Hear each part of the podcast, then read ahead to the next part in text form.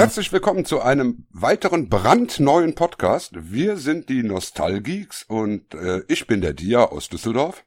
Und ich bin der Thorsten aus Baden-Baden. Ja, und die meisten Leute, die jetzt eingeschaltet haben oder die es jetzt heute runtergeladen haben, kennen uns wahrscheinlich schon. Was einige nicht wissen, ist, dass der Thorsten und ich eigentlich schon eine ziemlich lange Geschichte zusammen haben. Eine dunkle, lange, düstere Geschichte. Ja, also es geht zurück, also es geht zurück bis in die 80er. Ich komme ja, wie viele von euch wissen, auch aus Düsseldorf und der Dia und ich, das war so aus der Zeit äh, Mitte, Ende der 80er, äh, VHS, Horrorkassetten tauschen, mhm. abends schlechte Filme zusammen gucken, die ersten eigenen Horror-Fanzines machen. Äh, Dia war die Szene Evil Ad, da kommen ja auch ganz bekannte Leute her, wie der Christian Kessler zum Beispiel, mhm. den wir hoffentlich auch mal irgendwann hier als Gast begrüßen dürfen. Und äh, ich selber habe dann damals das äh, Fanzine Dark Palace gemacht, aber das war immer sehr eng, das war äh, keine Konkurrenz und da haben wir damals viele gute Zeiten verbracht in den 80ern, oder? Ja, kann man so sagen. Vor allen Dingen der kleine Thorsten war ja damals noch gar keine 18, als ich den kennengelernt habe. Und der hat sich die bösen Filme bei mir ausgeliehen, ne? Ja, hat er, ganz genau. Und ich habe auch, ich habe auch beim Dia Westerteich habe ich Alkohol getrunken. Ich glaube, da hat, da hat alles angefangen. Ja, ja, ich habe dich versaut. Alles, alles, was in meinem Leben schiefgelaufen ist, lässt sich auf die Abende bei Dia Westerteich jetzt zurückführen. Naja, ganz so schlimm waren wir nicht. Aber wir haben, ich glaube, wir haben das, das Fandom ein wenig am Leben erhalten zu einer Zeit, wo damals nichts los war. Also das muss man ganz klar sagen. Äh, es ist, glaube ich, es können sich heute die, die im Internet aufgewachsenen äh, jungen Fans gar nicht vorstellen, wie schlimm das damals war, äh, auch überhaupt in, an Informationen zu kommen, an Filme zu kommen, wie unglaublich schwierig das war, äh, gleichgesinnt zu finden, mit denen man sich auf ein Sofa setzen konnte.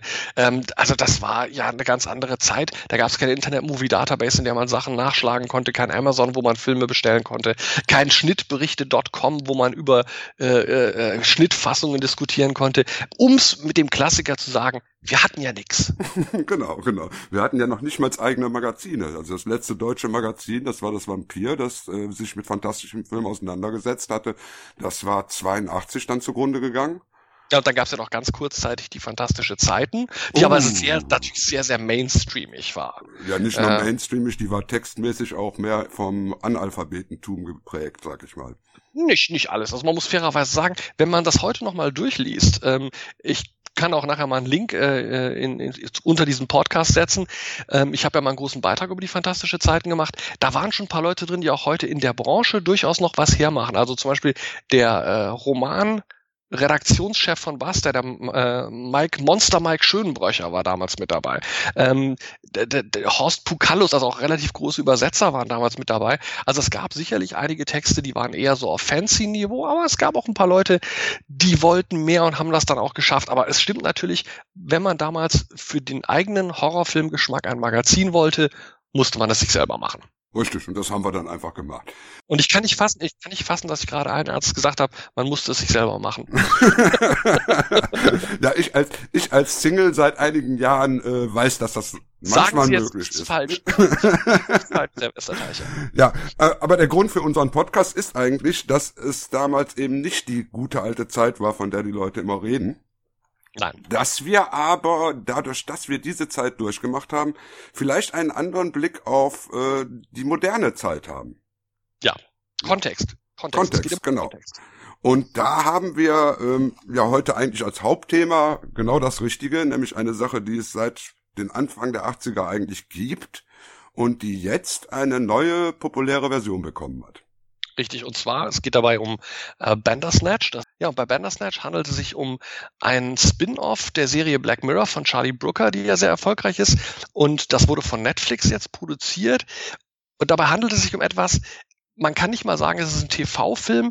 Es ist ein interaktiver Film, ähm, der an verschiedenen Stellen in der Handlung dem Zuschauer die Möglichkeit gibt, sich zu entscheiden, wie die Hauptfigur handeln soll. Also da gibt es dann immer einen Path, man kann dann nach links gehen oder man kann dem Vater die Flasche über die Rübe ziehen, wie auch immer.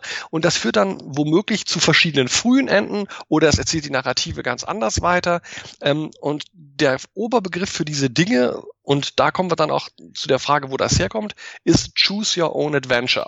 Richtig. Und das, äh, also ich hatte ja Bandersnatch überhaupt erstmal gar nicht auf dem Schirm. Hab dann irgendwann den Titel gelesen, hab gedacht, aha, ein Futurama-Porno und das bei Netflix hätte ich nicht erwartet. Ähm, nein, aber darum geht's ja eben nicht. Ähm, ja, und das Interessante ist einfach, ich kannte diese Choose Your Own Adventures eigentlich seit Ende der 70er. Ja, so als Bücher. Man, kann, man genau. hatte die waren meistens furchtbar billig und billig geschrieben auch. Und das waren dann so, ich sag mal, 200 Seiten dicke Taschenbücher. Und alle paar Seiten hieß es dann, soll der Held den Blaster nehmen und auf das Monster feuern oder soll er lieber versuchen, durch die Luke zu flüchten? Meine Erfahrung war, wenn man auf das Monster feuert, wird man sofort platt gemacht. Meistens. Ähm, und diese Bücher hatten natürlich das Problem, dadurch, dass die alle Wege beinhalten mussten, die man über diese Abzweigungen im Laufe des Films gehen kann, äh, bist du am Ende vielleicht bei 30, 40 Seiten tatsächlicher Story. Also das war immer ein sehr dünnes und sehr billiges Vergnügen, weil dieses Medium dafür einfach nicht geeignet war. Ein Medium, das deutlich mehr Material zur Verfügung stellen kann. Wie Computer, wie Fernsehen, wie Streamen ist natürlich für sowas besser geeignet. Und tatsächlich war ja auch, nachdem ein paar Jahre lang diese Choose Your Own Adventure Books recht populär waren, wurde das ja übernommen vom Computer. Man kann jetzt in zwei Richtungen gehen. Man kann sagen, einerseits, mhm waren das diese Adventure-Spiele, also jetzt nicht die komplexen, wo du Texteingaben machst, aber so Spiele, wo du einfach an bestimmten Stellen äh, Entscheidungen treffen kannst. Und das gibt es ja bis heute mit diesen Telltale-Games auch. Oder eben, äh, dann gab es so Sachen zum Beispiel auf CD, diese Reihe Terror Tracks, wo man dann eine CD einlegte. Es begann eine Horrorgeschichte wie ein Hörspiel. Und dann kam auch wieder die Frage, möchtest du links oder rechts? Und dann hast du per Fernbedienung den Track am CD-Player gewählt. Das war auch eine ganz spannende Sache. Also da, da, diese Idee dieses Choose Your Own Adventure, die ist jetzt tatsächlich schon um die 40 Jahre alt. Mhm, absolut. Und ich meine, ich weiß selber, ich habe selber damals mit einem Bekannten auf dem 64er, auf dem VC 64 versucht, sowas zu programmieren weil wir gesagt haben, in unserem Bereich, also im Horrorbereich, gab es sowas ja nicht. Wir hatten Science-Fiction-Adventures, wir hatten sowas wie Zorg, ne, mhm. oder diese ganzen Text-Adventures. Aber wir waren natürlich eine Spur weiter. Wir haben gesagt, erstens wollen wir Horror und zweitens wollen wir natürlich auch tolle Grafiken dabei haben. Und dann haben ja. wir wirklich angefangen, so mit Pixel-Grafiken dann zu, äh, zu bauen, haben uns da so reingesteigert und haben es geschafft, dann am Ende so ein Ding zu haben mit drei Passes wo man also drei Türen hatte und da konnte man dann gehen und weiter sind wir nie gekommen, weil das viel zu viel Arbeit für uns war. Es ist ja oft so, man sollte vielleicht zu Bandersnatch auch noch sagen, also das, was jetzt probiert wurde von Netflix, ähm, das geht ja auch in diese Ära zurück. Das spielt Anfang der 80er und handelt von einem jungen englischen äh, äh, Schüler, der ein für den ZX Spectrum ein solches Choose Your Own Adventure programmieren will. Und ähm, das nimmt dann ganz schnell Metaebenen an, weil wir als Zuschauer gefragt werden, uns zu entscheiden, was wiederum dieser Junge, der dieses Choose Your Own Adventure macht, machen soll. Und dann wiederum dieser Junge bei bestimmten Entscheidungen ihm auf einmal klar wird, er wird von außen gesteuert und im Endeffekt auf darauf kommt, dass er von einem Netflix-Zuschauer manipuliert wird. Also das, das fängt an, unglaubliche äh, Kreise und Ellipsen zu ziehen, äh, wird dadurch Philipp K. Dick, Cronenberg, also das nimmt unheimliche Ausmaße an, sehr liebevoll produziert, sehr toll gespielt auch von den Schauspielern. Ähm, äh, Speziell also, dieser, dieser Hauptprogrammierer, dieser Colin. Richtig. Und, und man muss, und man muss ganz klar sagen, es ist das erste Mal, dass ich das Gefühl habe, dass dieses Choose Your Own Adventure Prinzip im richtigen Medium abläuft. Es funktioniert. Mhm, mh, Was ich bei den Büchern nicht hatte, bei den CDs nicht hatte, bei den Computerspielen nicht hatte, in diesem Medium Bandersnatch ist für mich das erste funktionierende Choose Your Own Adventure. Und da muss ich sagen, das Geniale daran ist auch, man kann also hingehen und kann wirklich liebevoll dieses Ding sehen, spielen. Man kann aber auch, wenn man so einen leichten Hang zum Sadismus hat, den ich ja nun habe, kann man den Hauptdarsteller auch gewaltig quälen. Ja, das ist, das ist natürlich eine interessante Frage, welchen Ansatz man. Ich bin ja persönlich jemand, ich bin ein sehr weicher Mensch. Absolut. Ich versuche immer wieder dem, dem Helden zu helfen. Ich, ich würde es nicht übers Herz bringen, aber natürlich jemand, der anders prädispositioniert ist, der macht das dann anders. Das ist natürlich, ich finde es aber ganz interessant, ähm, abgesehen davon, wir sind uns ja nicht ganz einig, da haben wir im Vorfeld ja drüber gesprochen. Ähm, wir sind uns einig, dass Bandersnatch extrem gut ist, sind uns aber nicht einig, was es über sich selbst hinaus bedeutet. Also Richtig. Franz ist ja der Meinung, es macht eine Tür auf es, es macht eine Tür auf, aber dieser Meinung war ich auch bei älteren Experimenten, die es früher in der Richtung gab. Denn es ist ja nicht das erste Mal, dass versucht wird, sowas im Film umzusetzen. Ja, Moment, lass uns da gleich drauf kommen, aber jetzt erstmal, du fandest, bist der Meinung, dass Bandersnatch zeigt, dass man sowas machen kann und dass das auch eventuell in der Zukunft, also dass das ein neuer Weg ist, der in Zukunft begangen werden wird. Ja, weil es ist einfach eine Erweiterung des Mediums Streaming.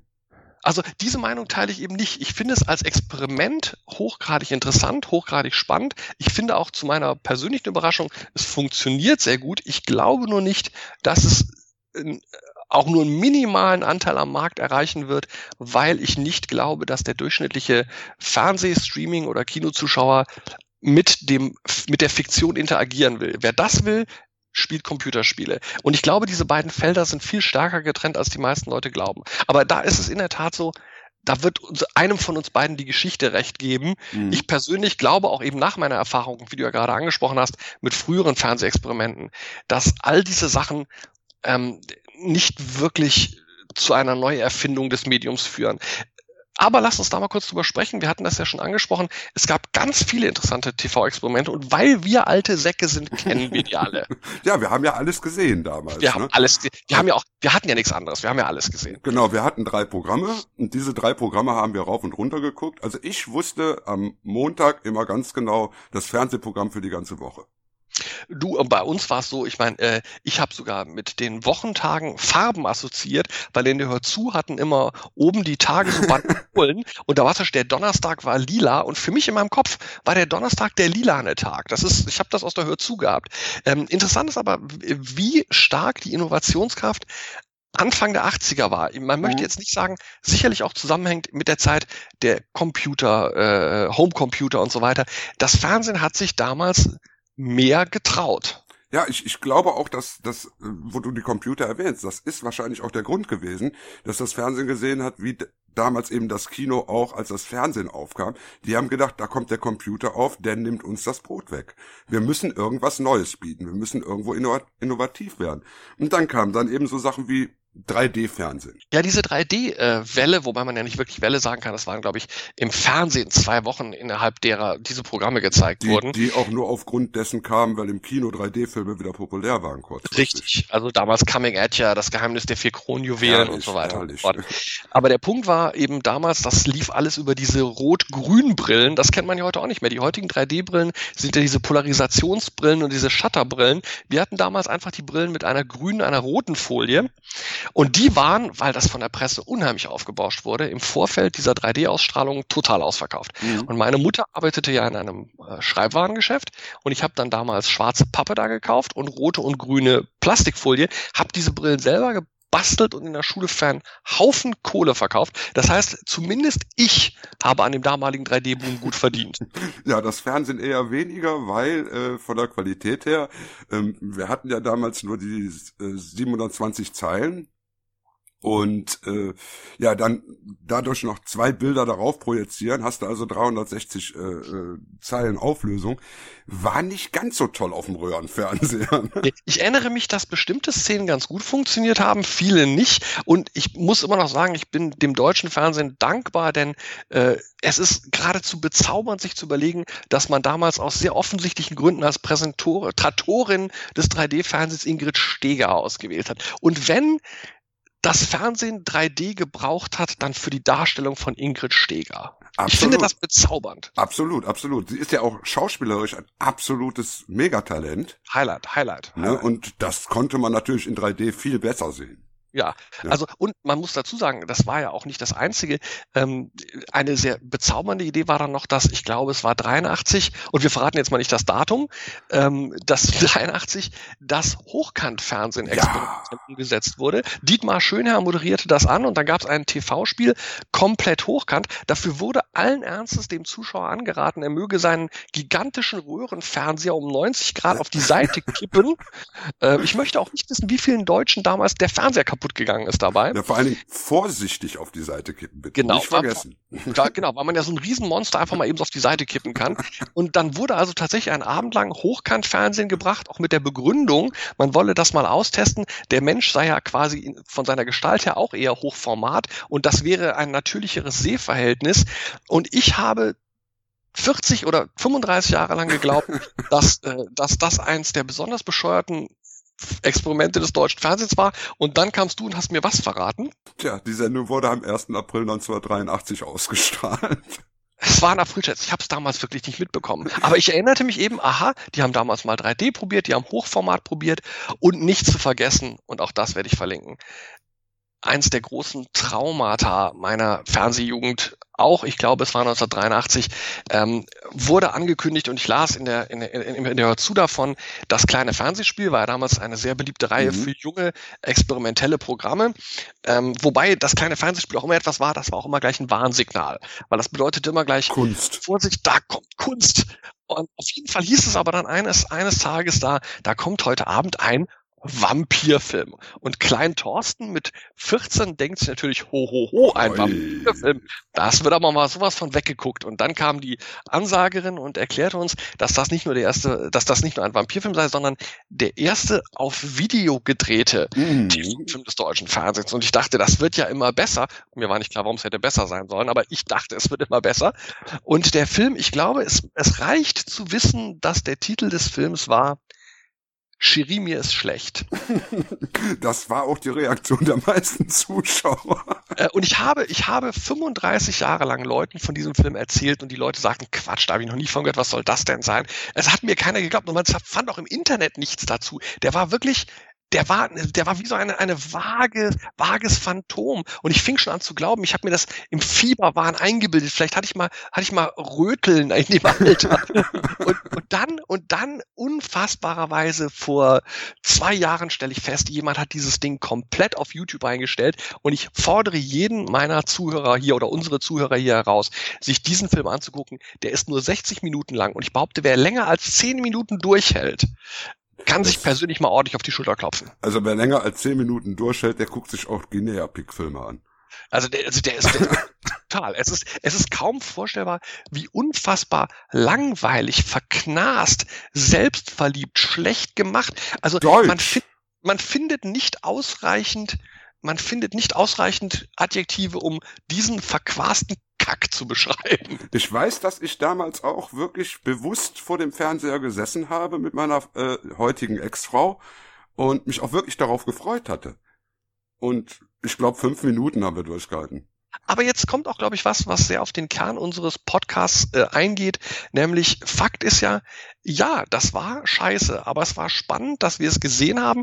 Das ist mir lieber als den siebten Children of the Corn Film zu gucken. Absolut. Es ist wenigstens, es ist wenigstens mal was anderes. Es prägt dich, weil es eine Grenzerfahrung ist. Und ich meine, mit Grenzerfahrung hatte das Fernsehen ja auch gute Erfolge gehabt. Ich sage jetzt mal Millionenspiel. Absolut, ja. Ne, weil ich habe es damals wirklich live miterlebt, wie die Leute das geglaubt haben. Ja. Die Leute haben geglaubt, sie könnten sich da bewerben und sich für eine Million ne, von Killern jagen lassen. Unter anderem von Dieter Hallervorden. Ja, großartig. Und, ja. und das Ganze wird von Heribert Fassbender moderiert. Unglaublich. Äh, war das Fassbender? Nee, das war Dieter ja, Thomas der, Heck. Der Fassbender, Fassbender war der Außenreporter. Der Moderator der Sendung war Dieter Thomas Heck. Genau, ach ja, stimmt. Außeninterviews hat Heribert Fassbender geführt. Richtig. Und Jörg Plewa war das Opfer und auch so ein Film, das ist ja auch so ein Film, der lange Jahre quasi verschollen war, weil der aus Rechteproblemen nicht veröffentlicht wurde. Mhm. Mittlerweile kriegt man ihn Gott sei Dank auf DVD, kann sich den nochmal anschauen. Aber es ist erstaunlich, wenn man den heute sieht, dass Menschen auf diese Masche angeblich reingefallen sind. Aber es ist genauso erstaunlich, dass der Film heute noch ansehnlich ist, ne? Er ist, er ist immer noch hervorragend. Das, das, also. wir, werden auch, wir werden auch sicherlich auf dieses Thema nochmal kommen. Ich würde jetzt ganz gerne auf was anderes überleiten, aber bevor wir es jetzt vergessen und falls einer unserer Leser, der noch nicht ganz so alt ist, das mitbekommen hat, es gab abschließend zu diesem Choose Your Own Adventures ja noch ein, ein Experiment. Es gab es tatsächlich im deutschen Fernsehen schon mal. Also was Netflix heute produziert, hat, und man traut es sich kaum auszusprechen, vor 15 Jahren RTL 2 schon gemacht. Äh, nämlich sonntagsabends einen Spielfilm auszustrahlen, der hieß Jack Point Jack und da konnten die Zuschauer vor jeder Werbepause, von der es drei gab, per Telefon wählen, wo die Handlung hingehen soll, weil ähm, äh, es geht da um einen Musiker, dessen Instrumente geklaut worden sind vor einem großen Auftritt und er versucht das Geld zu bekommen, um die wieder auszulösen. Die hat wohl sich ein Mafia-Boss unter den Nagel gerissen. Ist völlig egal, aber der Punkt war, die Zuschauer konnten anrufen, konnten sagen, was, wie das weitergehen soll. Es wurden ihnen Optionen gegeben und dann ging die Handlung entsprechend weiter. Mhm, mhm, mhm. und also das wurde gemacht damals auf RTL 2 es war nur ein totaler Flop, die Quoten waren katastrophal und es hat wieder das bestätigt, was eigentlich auch mein Gedanke zu Bandersnatch ist. Selbst wenn es konzeptionell interessant ist und selbst wenn es auch funktioniert, glaube ich einfach, dass der durchschnittliche Fernsehzuschauer kein Interesse hat, sich an der Handlung zu beteiligen, der möchte passiv konsumieren. Ich wäre aber ich werde interessiert, ich werde auch interessiert daran zu hören, was unsere äh, Zuhörer dazu zu sagen haben, was die dazu denken. Denn ich denke schon, dass viele in unserem Alter jetzt doch äh, mit auch so weit mit Computergames ähm, aufgewachsen sind, weil ich bin selber, ich bin auch Spieler. Ich setze mich abends auch hin und spiele mal GTA 5. Ja, aber, aber ist, aber ist das, ich glaube eben, dass das getrennte, getrennte Bereiche sind, die wenig Überschneidung haben, was auch, auch für mich auch persönlich sich bestätigt darin, wie wenig erfolgreiche Computer-Videospielverfilmungen es gibt. Das liegt auch daran, weil die andere Bedürfnisse bedienen. Und jemand, der zum Beispiel gerne Silent Hill spielt, will nicht unbedingt Silent Hill gucken. Und genauso jemand, der gerne, ich sag mal, The Walking Dead oder Game of Thrones guckt, will nicht unbedingt Walking Dead oder Game of Thrones spielen. Mhm, mhm, Aber das mhm. ist eine These. Ich kann nicht sagen, ob das, das ist, ich will da keine, kein Allgemeinwissen draus äh, extrapolieren. Ich sehe das so. Äh, äh, der, der, der amerikanische Komiker Dennis Miller hat seine Ransom mit dem sehr schönen Satz abgeschlossen. But that's just me and I could be wrong. Mm, mm, mm, ja, wie gesagt, also wir, wir reden da in 20 Jahren nochmal drüber. Ganz genau. Wenn wir dann noch reden können. Wenn wir so weitermachen, läuft dieser Podcast ja dann auch noch. Ja. Ähm, gut, ja, kommen wir zum nächsten Thema, das ich ganz spannend finde, ähm, wie einige vielleicht mitbekommen haben.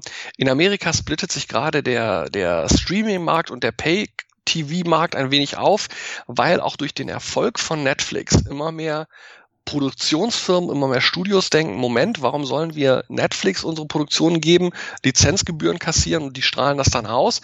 Warum machen wir nicht unsere eigenen Digitalkanäle auf? Und das ist ein unheimlich breites Feld und da hat zum Beispiel äh, angefangen äh, letztes Jahr äh, CBS All Access und die haben angefangen mit Star Trek Discovery. Also diese, diese Streaming-Anbieter, die machen das dann so, dass die versuchen, ein oder zwei große Produktionen zu machen, die jeder kennt, womit man die Leute dazu bringt, sie zu abonnieren oder bei ihnen Geld zu lassen. Richtig. Und jetzt gibt's ein neues Angebot, das ist ähm, äh, das DC äh, äh, Streaming Universe.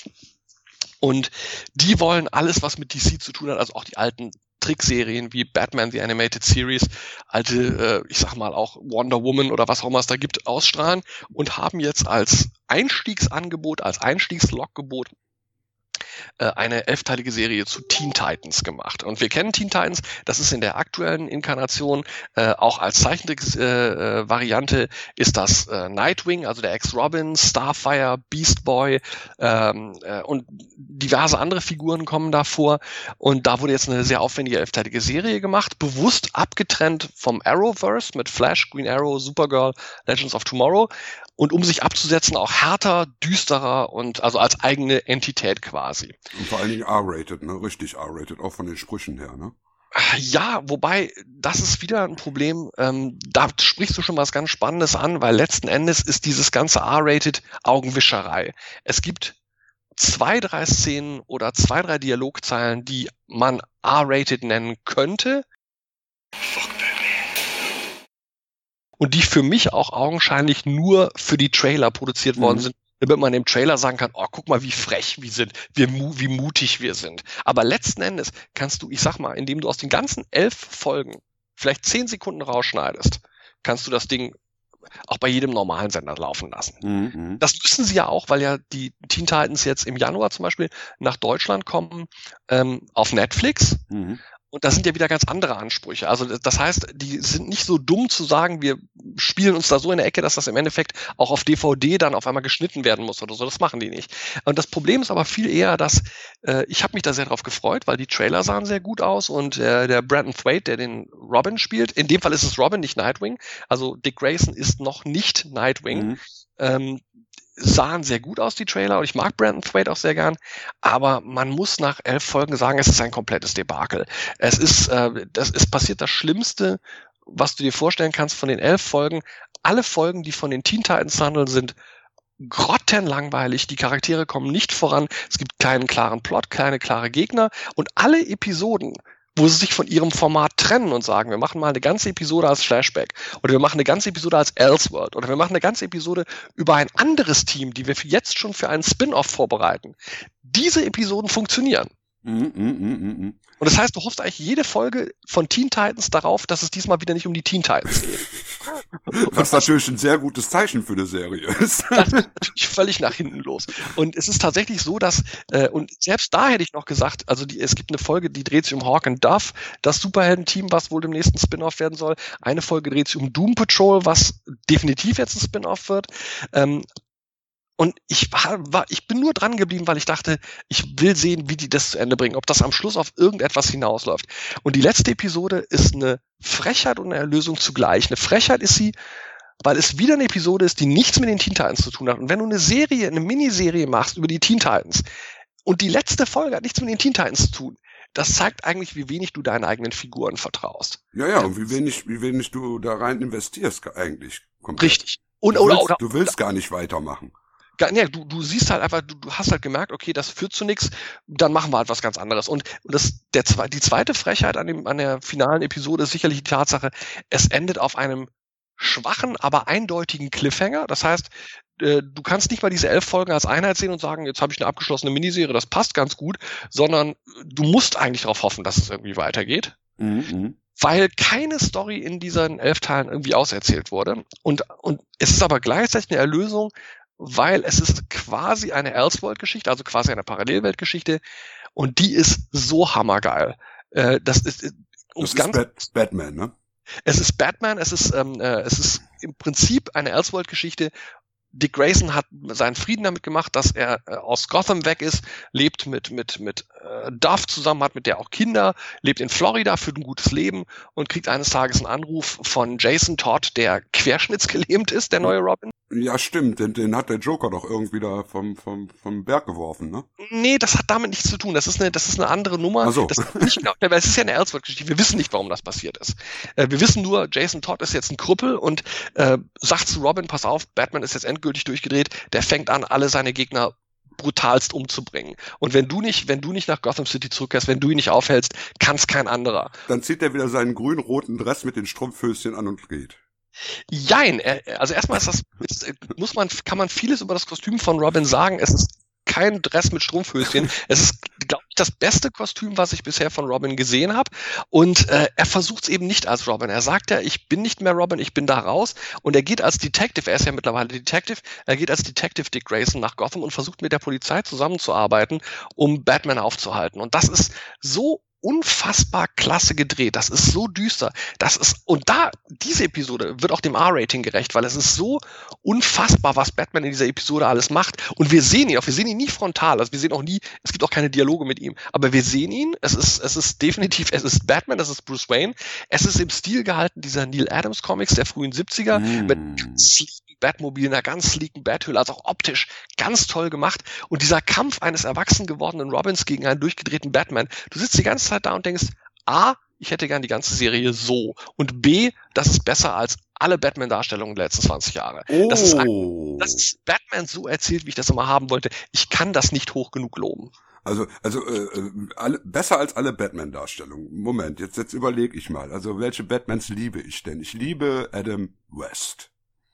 Den, ja, gut. den liebe ich. Moment, jetzt muss ich aber eingreifen.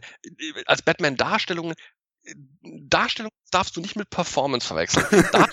Nee, nee, ich meine mit Darstellung ist, wir sehen Batman ja in der Folge auch nur zwei oder dreimal ganz kurz. Äh, so wie er optisch aussieht, gefällt er mir sehr gut. Äh, wir haben ja keine, keine, keine Figur, mit der gearbeitet wird. Es ist eine tolle Batman-Story. Batman ist nicht der Kern. Der mhm. Kern ist mhm. Dick Grayson als Robin.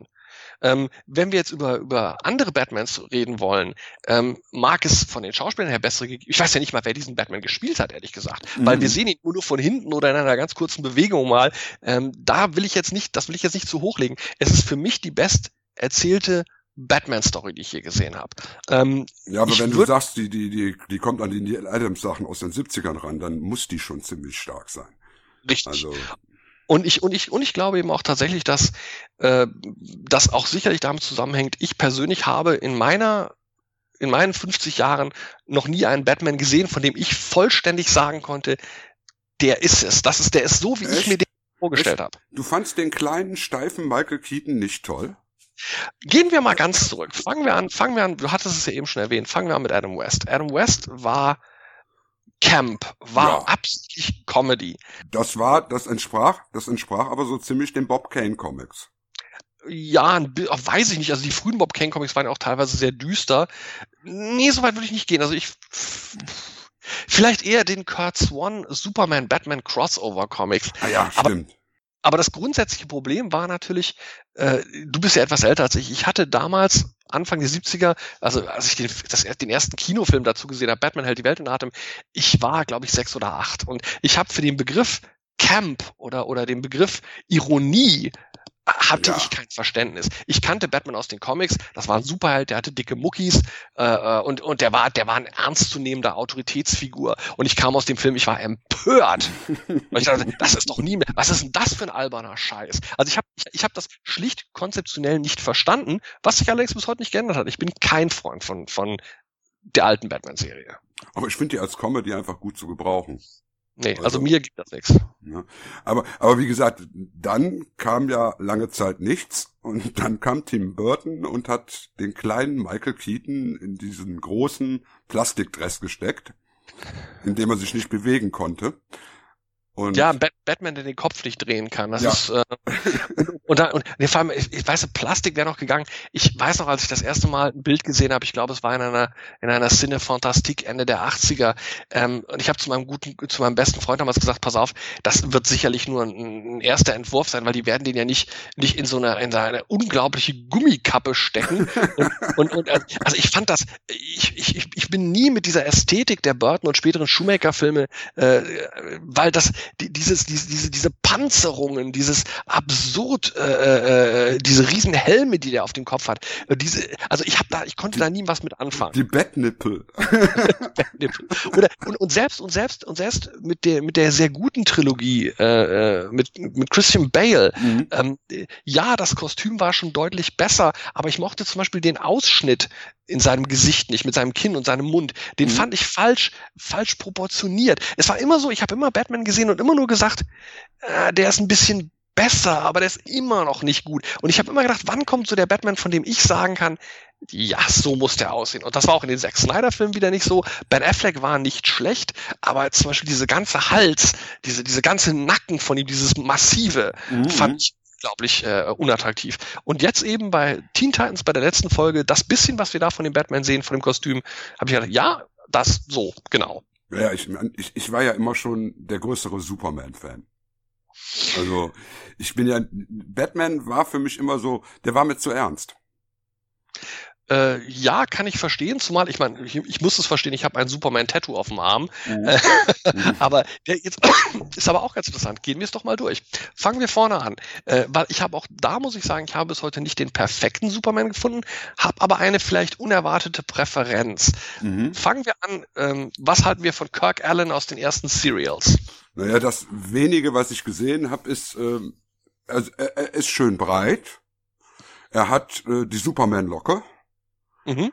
Ähm, er ist beeindruckend von seiner Statur her, aber ansonsten, naja, gut halt, ne? Ist halt also ich fand, ich fand die Physis, ich fand die Physis gut im Sinne von, der Mann war ja auch beruflich Tänzer gewesen, mhm. der hat dieses Schultern, schmale Hüfte, so dass man sagt, die Proportion stimmt. Während zum Beispiel bei George Reeves, der dann die Fernsehserie machte danach, der war einfach schon relativ dick, der war etwas schmerbäuchig und die mussten ihm ja die Schultern ausstopfen mit, mit Schaumstoff, damit er etwas breitere Schultern hat. Genau. Und da fand ich das Spiel, obwohl der insgesamt körperlich größer war als Kirk Allen, fand ich den von den Proportionen her einfach nicht besonders passend. War aber zum Beispiel auch ein guter Clark Kent gewesen wiederum. Ja. Äh, ja, und dann natürlich, wir sind alle aufgewachsen, in unserer Generation, wir sind alle aufgewachsen mit Christopher Reeve als Superman. Ja, ja, wir mussten damit aufwachsen. Ich, ich war von dem auch nie beeindruckt. Ich fand also den als Clark Kent, fand ich den super. Ja, der war ein sehr guter Clark Kent und er war ein, fand ich auch als Superman selber zu weich äh, er strahlt sehr wenig Autorität aus, fand ich. Ähm, mhm. Also dieser, dieser Typ ist so, das ist, ja, er ist dieses, was man ja Superman immer auch vorwirft, er ist so dieser Pfadfinder. Mhm. Das mhm. fand ich, das hat Christopher Reeve sehr gut rübergebracht. Aber die Tatsache, dass Superman auch jemand ein, sein sollte, der den Gegnern Furcht einflößt, das fehlte mir da völlig. Richtig. Der, der, der, der war einfach nicht bedrohlich, der war kein Superman. Aber, aber man muss sagen, das Kostüm war für die damalige Zeit relativ gut gelungen, fand ich. Einige also, Flugszenen waren super. Ja, das ja sowieso. Und äh, also generell muss man sagen, dafür, dass der im Prinzip in einer Zeit hergestellt wurde, als niemand Superheldenverfilmungen ernst nahm, wurde der schon erfreulich ernst genommen. Also der, der, der funktionierte so als Figur eigentlich ganz gut. Dann kam ja, dann kam in den 90ern Lois und Clark, und man muss ganz klar sagen, Dean Kane ist ein netter. Ich habe ja einen Film geschrieben, in dem er die Hauptrolle gespielt hat. Mhm. Aber äh, Fakt ist, zu kurze Beine, zu stark zurückgegelte Haare. Ähm, der wirkte gegenüber Lois Lane relativ mickrig, fand ich. Der, der wirkte generell wie ein Soap-Darsteller, finde ja. ich. Und man muss aber jetzt sagen, das nur als, als Nebenbemerkung, Terry Hatcher ist für mich die perfekte Lois Lane gewesen. Ja, die hat mir auch sehr gut gefallen. Deshalb hat sie die äh, Rolle ja auch nochmal gespielt, ne? Oder besser, sie, sie hat doch nochmal einen Gastauftritt gehabt in dem Superman-Film. Ja, also es ist, die Tatsache ist, äh, Terry Hatcher ist für mich die perfekte Lois Lane, weil ich auch schon mit Margot Kidder nichts anfangen konnte. Und ähm, das und dann muss man natürlich sagen, dann kommen wir zu Brandon Routh, der gefiel dir, glaube ich, ganz gut in Superman ja, Returns. Ja. Ich, ich, ich finde, er sieht von der Optik her dem Superman, den ich aus den 60ern und 70ern kenne, sehr ähnlich. Mein Problem ist, und ich weiß nicht, ob man sich so weit aus dem Fenster hängen darf, und äh, vielleicht macht mich das ja jetzt bei einigen Zuhörern unbeliebt, aber ich hatte von dem immer diesen, diesen Gay-Vibe, also dieses latent Homosexuelle in dem Film, was natürlich auch sicherlich daher kommt, der Regisseur des Films war homosexuell, der Lex mhm. Luthor-Darsteller war homosexuell und ich hatte immer das Gefühl, so dieser Brandon Routh ist eher als ein homosexuelles Ideal gecastet worden. Das kann man vielleicht ganz schwer erklären, aber ich habe den gesehen und dachte immer, das ist so ein, so ein, so ein Gay-Boy. Das ist ähm, Moment, Moment, dann, dann würde ja die wunderschöne creepige Szene, wo er äh, äh Lois Lane überwacht nachts, würde ja dann gar nicht mehr creepy wirken. Nee, ich, das, mein Problem ist doch, dass ich ihm so übertrieben das jetzt ist, das Alpha-Männchen nicht abgenommen habe. Aber das liegt natürlich auch daran, dass er ja im Prinzip den Christopher Reeve Superman mhm. nachspielen mhm. soll. Also er mhm. spielt einen sehr weichen Superman nach. Vielleicht hängt es auch damit zusammen. Ich möchte da nichts unterstellen. Aber ich hatte also mit dem mit Superman Returns und ich meine, gut, da war aber auch die Handlung war völlig für einen Eimer. Also ja, und leider, und man muss leider. ganz klar sagen, Kate, Kate Bosworth die schlechteste Lois Lane aller Zeiten. Richtig. Dafür hatten sie aber äh, mit Kevin Spacey einen prima Lex Luthor. Ja, der aber. Egal, was der gemacht ja, hat. Aber, aber, ich finde, Kevin Spacey ist ein toller Schauspieler. Ja, aber ich finde, der hängt sich auch nicht besonders rein. Und ehrlich gesagt, ein Lex Luthor, dessen Hauptplan ist, er möchte eine neue Insel erschaffen, um teure Immobilien verkaufen zu können, fand ich jetzt auch ein bisschen albern. Ähm, ähm aber äh, damit, 60er Jahre Story, ne? Ja, und damit sind wir dann ja bei Henry Cavill, der, äh, der, ja. äh, im, ich finde immer auf Bildern gut aussieht. Also er hat den Body, er hat das Kostüm, er kann gut als Superman posen, aber die Skripts, der ganzen Zack Snyder-Filme ist so fürchterlich, dass er für mich in den Filmen als Figur nicht funktioniert. Er wäre theoretisch ein toller Superman unter einer anderen Führung. Wobei der erste Superman-Film von dem Snyder, der Man of Steel, ähm, die erste Dreiviertelstunde finde ich toll. Richtig. Die, die, die Superman-Werdung, ne? wobei man wieder sagen kann, brauchen wir nochmal eine Origin-Story. Nein, eigentlich nicht. Aber, äh, wobei, ich muss jetzt auch dazu sagen, Jein, ich finde die erste halbe Stunde auf der Erde von ihm gut diese gesamte Krypton-Prolog, der ist mir sehr suspekt. Ja, der war mir aber auch schon beim äh, bei dem bei dem äh, Donner Superman suspekt. Ja gut, da war er aber nur zehn Minuten lang, aber hier eine, eine halbe Stunde lang Kram, wo du denkst, das brauche ich doch für den Restfilm alles überhaupt nicht. Aber äh, gut, dass das aber dass Zack Snyder Filme gelebte Exzesse sind, wissen wir. Und jetzt fragt sich natürlich der geneigte Hörer, ja, aber was war denn jetzt vom Devi das liebste Superman Kostüm? Und jetzt kommt ja. nämlich der Trick, ich hab's noch gar nicht erwähnt. Ich habe nämlich einen Superman quasi ausgelassen, ohne dass ihr es gemerkt habt. Richtig. Mein liebster Superman war nämlich nicht Superman, sondern Superboy. Und das war aus der Fernsehserie The Adventures of Superboy Ende der 80er, Anfang der 90er. Der Hauptdarsteller der zweiten bis vierten Staffel, Gerard Christopher. In der ersten Staffel hat ja John Hames Newton die Hauptrolle gespielt. Der wurde dann aus verschiedenen Gründen ausgetauscht. Und dann kam Gerard Christopher, der eigentlich für die Rolle des Superboy mit über 30 schon deutlich zu alt war. Und der genau mhm. deswegen ein, wie ich fand, perfekter Superman war.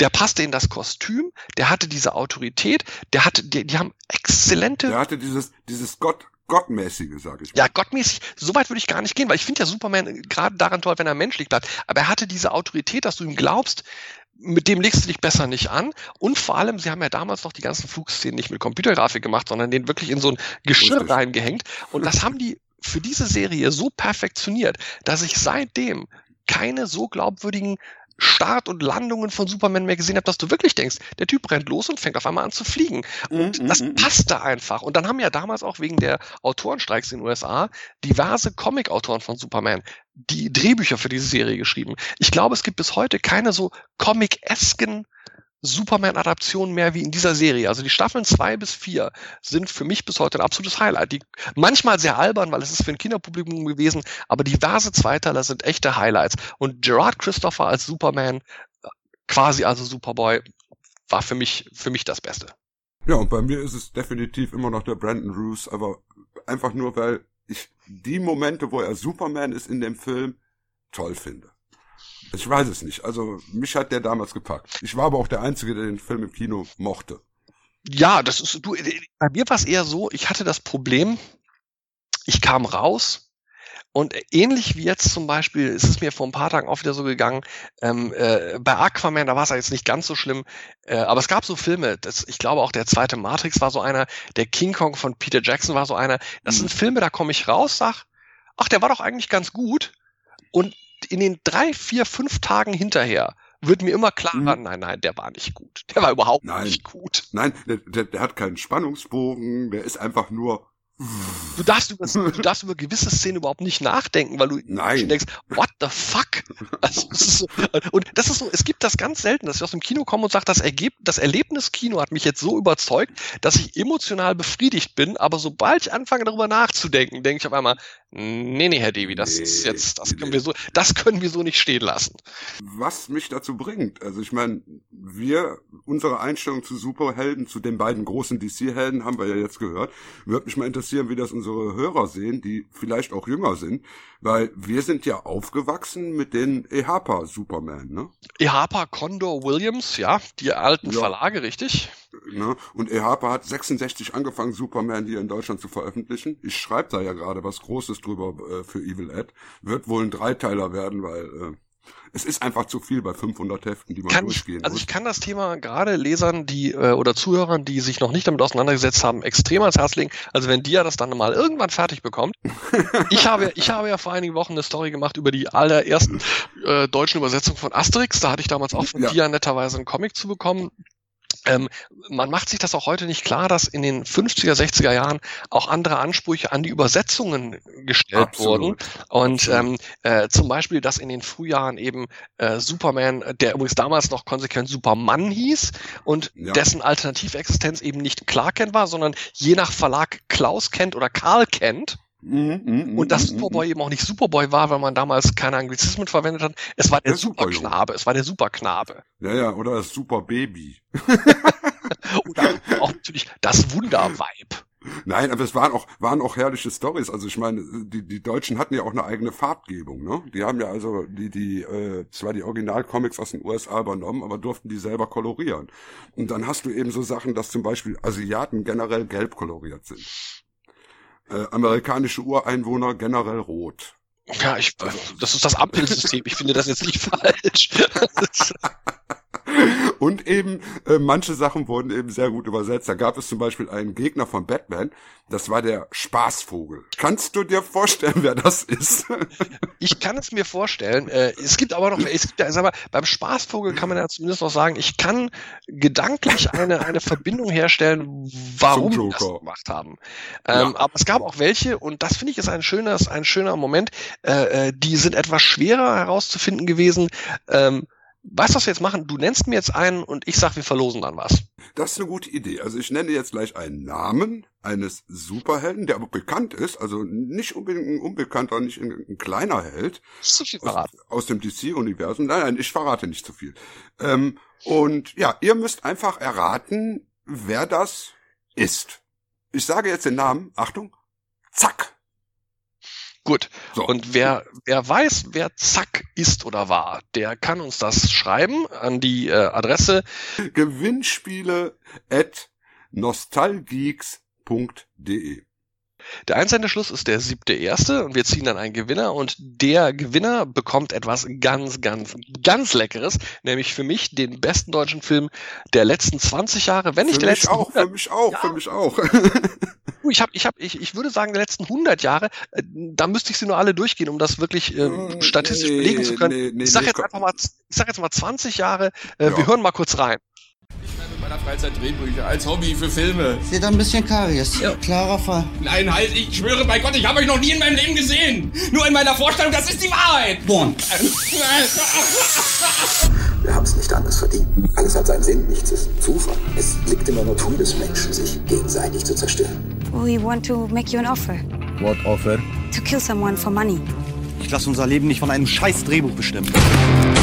In dem Buch steht, dass Eliana weiter irgendwelche kranken Bastarde anheuert, um uns Platz zu machen. Wir machen gegen Aufpreis auf Krankenschütten, Foltern und Souvenirs von Kopf bis Fuß. Das könnt ihr dann hier eintragen. Ich wäre gerne dabei. Wer ist diese Eliana und was ist ihr Scheißproblem?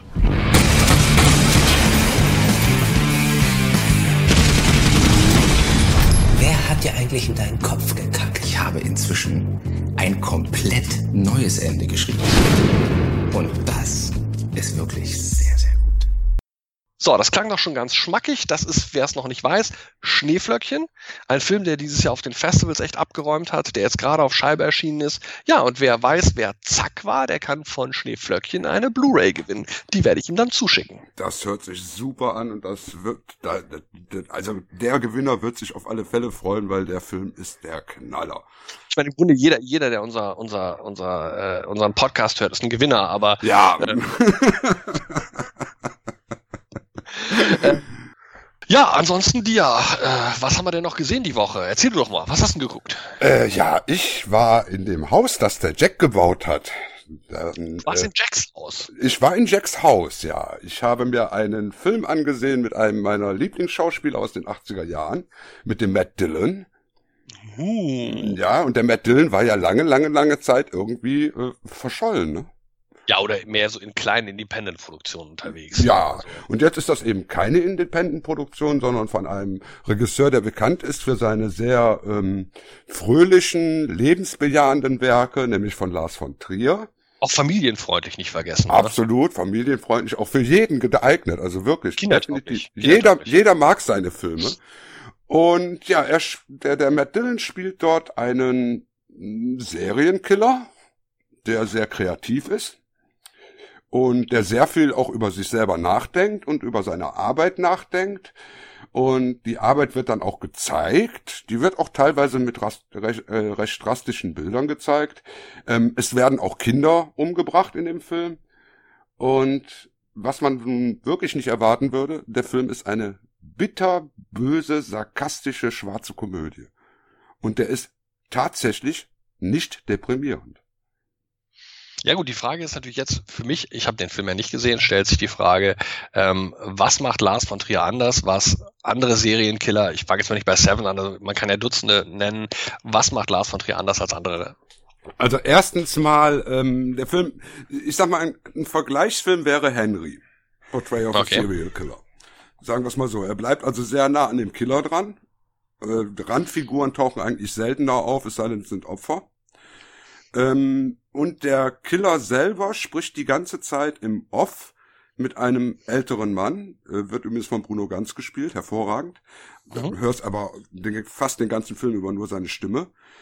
Ähm, über seine Motivation, über Kunst, über Kunstfreiheit und darüber, dass Kunst ab und an auch schockieren muss. Ja gut, dann wäre jetzt aber meine Folgefrage natürlich, äh, fügt es dem Genre wirklich etwas hinzu? Ist es ein Mehrwert tatsächlich oder sagt man ja, es ist halt nur ein Serienkillerfilm, halt diesmal von Lars von Trier? Nein, nein, es ist ein Lars von Trier-Film, der zufällig ein Serienkillerfilm ist. Also das heißt, Lars von Trier bleibt sich schon absolut sich schon treu. treu. Er bleibt sich absolut treu. Er hat wirklich furchtbar schockierende Momente drin, die ähm, aber komischerweise diesmal so inszeniert sind, dass sie bei Leuten mit einem sehr, sehr schwarzen Humor auch ein Lachen hervorrufen. Erstaunlich. Also ich muss jetzt dazu sagen, ich bin ja nicht der große Lars von Trier-Fan, gebe ich auch ganz offen zu, weil wir hatten es ja schon, ich hab's ja nicht so mit Kunst. Mhm. Und äh, ich habe von Lars von Trier, glaube ich, auch nur einen einzigen Film gesehen, das war Mandalay damals mit Nicole Kidman, Schade. den ich allerdings zugegebenermaßen hervorragend fand, der mich mhm. extrem beeindruckt hat. Und ähm, äh, ich finde es ja ganz interessant, wenn so Regisseure, von denen man das nicht erwartet, sich in so einem Genre mal versuchen. Also dann bist du also durchaus der Meinung, wenn man äh, sowohl Lars von Trier-Fan ist, als auch Serienkiller-Film-Fan, kann man da gleich Two for One kriegen. Ja, das kriegt man und man kriegt eben auch den Kopf gut gewaschen in Bezug auf Kunstfreiheit. Also Ach der so. Film, der hat auch noch einen tieferen Sinn. Der, der ist ganz offen da zu sehen. Der ist nicht versteckt.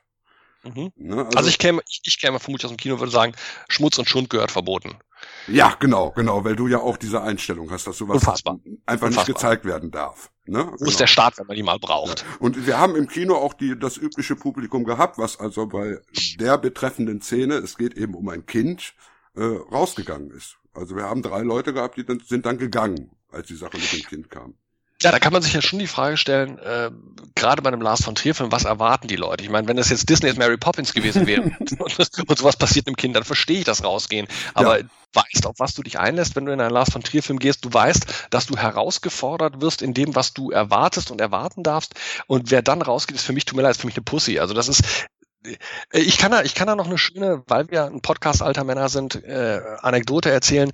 Ich war, ich glaube, 89 oder, ja, ich muss 89 gewesen sein, auf dem Howl Weekend of Fear. Das war ein legendäres Horrorfestival in Nürnberg, äh, unter anderem in Zusammenarbeit mit dem ebenso legendären äh, Musik-Horror-Fanzine-Magazin. Und äh, damals waren, da waren dann als Gäste da der äh, praktisch unbekannte neuseeländische äh, äh, Nachwuchsfilmer Peter Jackson. Ja, habe ich schon mal Äh, von gehört. Der war, Mit dem konnte man dann da einfach abends an der Bar ein Bier trinken. Mhm. Äh, Jörg Buttgereit war da, stellte Nekromantik 2 vor und solche Geschichten. Und äh, da war es dann so, ich erinnere mich dran, wir saßen, ich glaube, zwei Uhr morgens im Kino. Der letzte Film war vorbei und dann sagten die, kamen die Veranstalter rein, sagten, wir möchten jetzt mal was probieren. Wir haben hier noch ein paar Sachen für euch zu zeigen. Ähm, das konnten wir jetzt nicht als Film ankündigen, aber wir wollten mal sehen, wie das Publikum auf sowas reagiert. Und was gezeigt wurde, waren Sanitär, Sanitäter-Ausbildungsfilme aus Vietnam.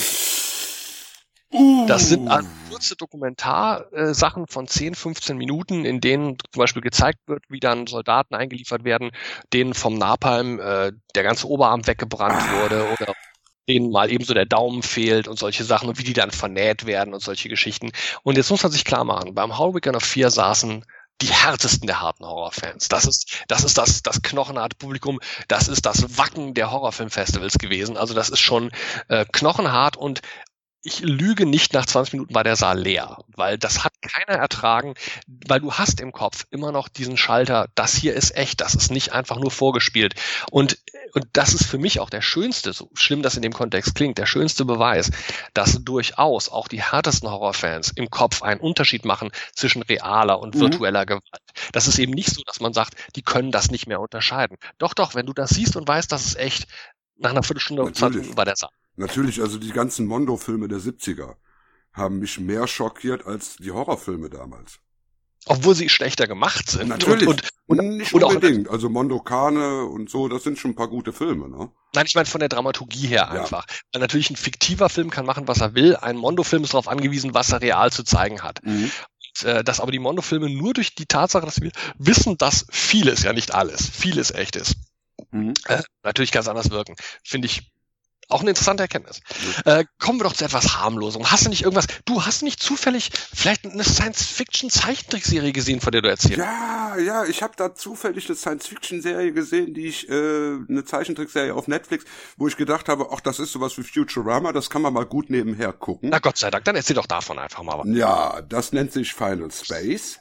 Und es beginnt auch wie äh, Futurama. Also wir haben einen Loser-Helden, der lernt dann irgendwelche anderen Charaktere kennen, Außerirdische, hat noch einen Roboter dabei. Also ganz, ganz niedlich. Und entwickelt sich im Laufe der zehn Episoden zu einer richtig komplexen, großartig gemachten Space Opera und endet so richtig mit einer Downer-Note. Hätte ich nie erwartet, ist toll gezeichnet, ist eine richtig klasse Serie und dauert auch nur zehn Episoden. Das, und das ist genau der Grund, warum ich ja sage, darum bin ich froh, dass wir die Sendung hier zusammen machen, weil ich habe mir das auch angesehen und äh, ich teile halt deine Begeisterung nicht aus den gleichen Gründen, aus denen du begeistert bist, kurioserweise. Ich fand eben, hätte das die Gagdichte beibehalten, hätte das versucht, nichts anderes zu sein als ein, ein, ein ich sag mal, ein, ein, ein Abklatsch von Futurama, wäre ich damit Mhm, zufrieden gewesen. Aber diese düsteren, diese düsteren Abzweigungen, die das nimmt, die haben mich einfach nicht mitgenommen. Ich, ich, ich äh, nehme das auch bei diesen Cartoon-Figuren nicht, nicht ernst genug und ich brauche auch keinen Zeichentrick, der mich traurig macht oder mich schockiert. Das ist auch vielleicht, ich bin ja auch kein großer Fan von Animes, äh, nie gewesen und Ich auch ähm, und äh, äh, Final Space, ja, ich fand das, ich, ich habe das äh, intellektuell verstanden. Ich fand das clever geschrieben. Ich habe da Respekt vor, weil ich ja selber Drehbuchautor bin, wie mhm. das gemacht wurde, äh, wie das konstruiert wurde, wie auch Dinge immer wieder Bezug aufeinander nehmen. Es hat mhm. mich aber, äh, um einen sehr ausgelutschten Begriff zu verwenden, es hat mich emotional nicht abgeholt. Aber offensichtlich war es bei dir anders. Insofern, ja. äh, wie wie es in, wie es so schon heißt, your mileage may vary. Ja, absolut, absolut. Aber ich kann es jedem empfehlen, der also, sag ich mal, auch sich mit Science Fiction ein bisschen auskennt, weil es sind ganz, ganz viele Anspielungen auf klassische Filme, auf klassische Bücher drin, die super versteckt sind, die sind toll in die Handlung integriert äh, und sind eben nicht so vordergründig. Also es ist nicht so, dass jetzt, sag ich mal, plötzlich die äh, ähm, Beyond Jupiter Sequenz von 2001 kommt. Richtig. Aber es kommen ähnliche Momente, wo du sagst, ach ja, klar, darauf spielt er jetzt an. Ne? Dann steht da plötzlich ein Monolith. Ne? Und so. Also sehr, sehr stark gemacht. Ich, ich fand es beeindruckend, aber ich liebe auch Space Operas.